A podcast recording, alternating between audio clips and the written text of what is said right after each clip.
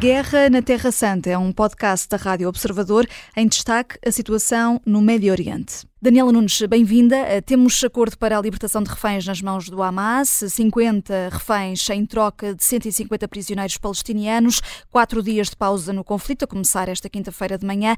Eh, olhando para os termos do acordo, parece-lhe equilibrado? Há aqui, eh, ao mesmo tempo, riscos de não ser cumprido? Olá, Vanessa. Boa tarde. Boa tarde a todos.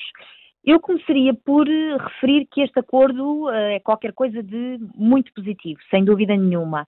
Uh, o mundo saudou e felicitou ambas as partes pelo acordo, e, e, quando eu digo mundo, não são apenas os líderes políticos, mas também as instituições internacionais e, e as próprias uh, opiniões públicas. Portanto, de facto, é uma, é uma boa notícia para ambos os lados e, e é, sobretudo, uma boa notícia para as pessoas na, na faixa de Gaza eh, que vão finalmente poder receber alguma ajuda e, alguns bens eh, essenciais e combustível também, que, que oxalá possam contribuir para, de alguma maneira, eh, reverter, pelo menos de maneira parcial, a situação, por exemplo, nos hospitais, que é particularmente lastimável e, e preocupante na, na região da, da, faixa de Gaza.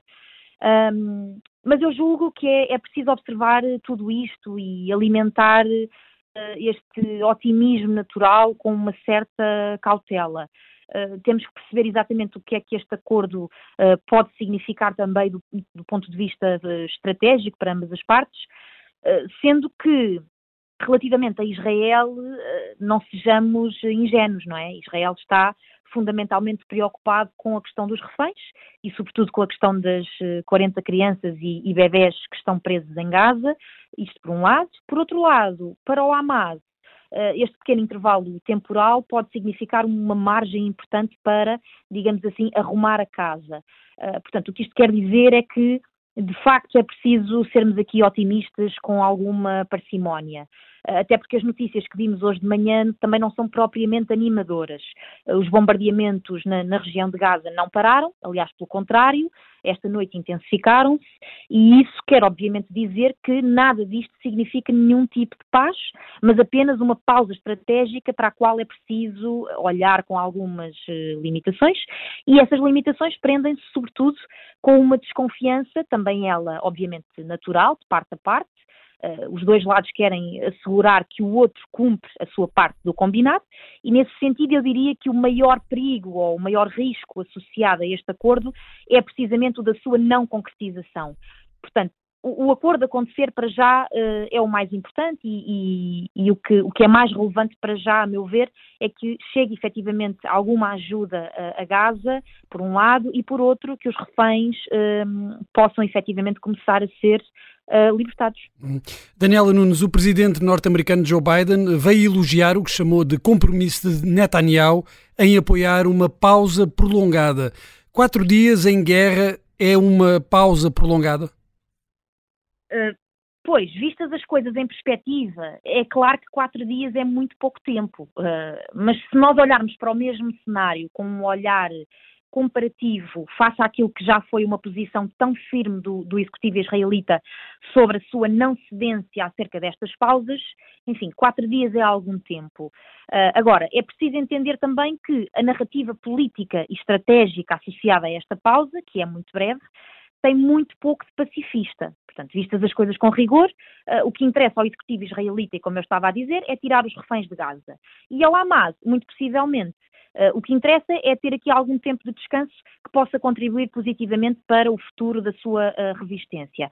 Portanto, no fundo, o que eu acho é que são quatro curtos dias para recuperar alguma coisa do que já se perdeu, mas ao mesmo tempo quatro boas oportunidades para uh, fomentar nos civis presos em Gaza alguma esperança, já que também vai ser possível que estas pessoas uh, recebam alguns bens, alguma ajuda, uh, que em determinados casos pode mesmo ser crucial para definir acerca da vida ou da morte de, de muitas destas pessoas numa fase tão, tão crítica da guerra e em que faltam tantos bens e tantos meios essenciais.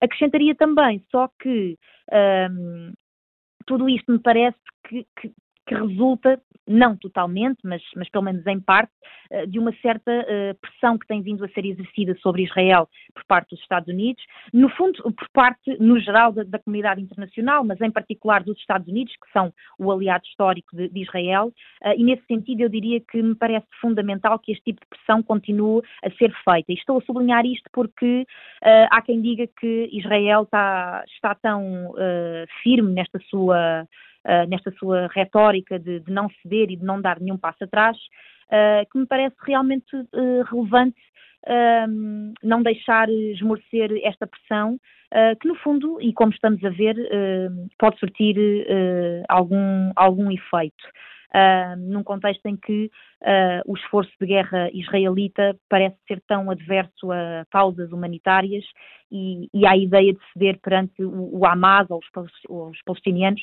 parece-me que, que estamos aqui perante um, uma certa luz ao fundo do túnel, ainda que essa luz uh, só tenha bateria para, para quatro dias. Hum.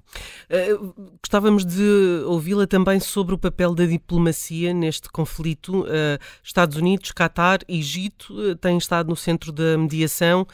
temos visto alguns resultados. Podemos esperar outras pausas como esta? Uh, um bocadinho no seguimento daquilo que eu estava a dizer, parece-me muito importante que continue a ser feita uh, a pressão que tem, que tem, que tem estado a ser uh, feita até, até ao momento. Uh, falei no caso uh, particular dos Estados Unidos, porque, porque há uma relação histórica de amizade entre, entre Washington e Tel Aviv, uh, mas estes outros players que mencionou também têm vindo a desenvolver um papel importante, desde logo porque estão bastante mais próximos do, do epicentro dos acontecimentos do que propriamente os Estados Unidos. Mas eu não sei se podemos contar com mais uh, pausas deste tipo, porque é como eu também estava a dizer, Israel e, e, o executivo de Netanyahu são bastante adversos à ideia de poder dar quaisquer sinais de estar a ceder perante o inimigo, um, mas parece-me crucial que se mantenha esta posição, que aliás tem vindo a ser adotada de um modo geral, para alertar Israel para a questão da desproporcionalidade, ou seja, para a importância da proporcionalidade e para o não envolvimento, ou para o, envolvimento menor possível, de civis numa problemática que, afinal de contas, é entre o governo israelita e a liderança do Hamas. Não é entre os israelitas e os palestinianos, e essa dimensão parece-me que é importante distinguir. A Guerra na Terra Santa é um podcast da Rádio Observador. Vai para o ar de segunda a sexta, depois do noticiário das nove e meia da manhã, e tem nova edição depois da síntese das quatro e meia da tarde. Está sempre disponível em podcast. Eu sou a Vanessa Cruz.